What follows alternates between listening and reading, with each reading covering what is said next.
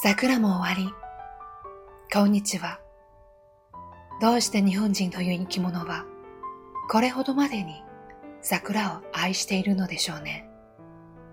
もちろん、私も例外ではありません。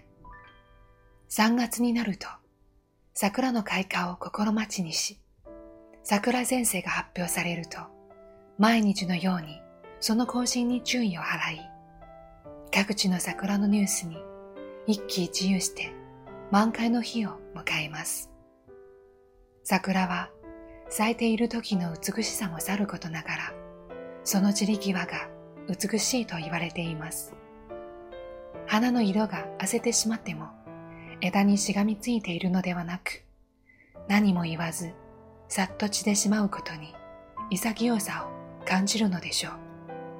それに、たった一緒がだけ咲く花に、人は世の中の儚さや無情というものも投影しているのでしょう。膝肩の光の土劇、春の日に静心なく花の散るラム。木の友のり、古今和歌集、百人一首。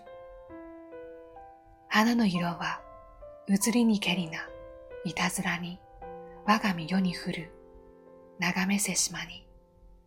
小野の小町、古今集、百人一首。上の二種の花はいずれも桜のことです。昔から愛されてきた桜ですが、私自身がなぜ桜が好きかというと、それは多分、節目節目で桜が咲いていたからだと思います。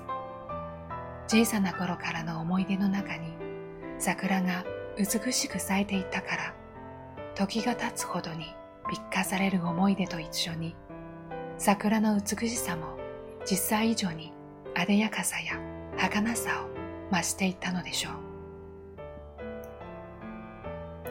う。難しいことはさておき、今年の桜も終わりました。花嵐に見舞われたものの、花見もできて、数十年ぶりの桜を堪能することができました。また来年の桜を楽しみに待つことにしましょう。